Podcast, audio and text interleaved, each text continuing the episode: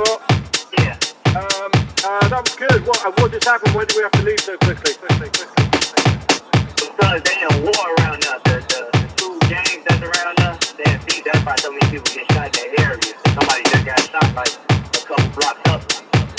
He, he told me to hurry up and get down.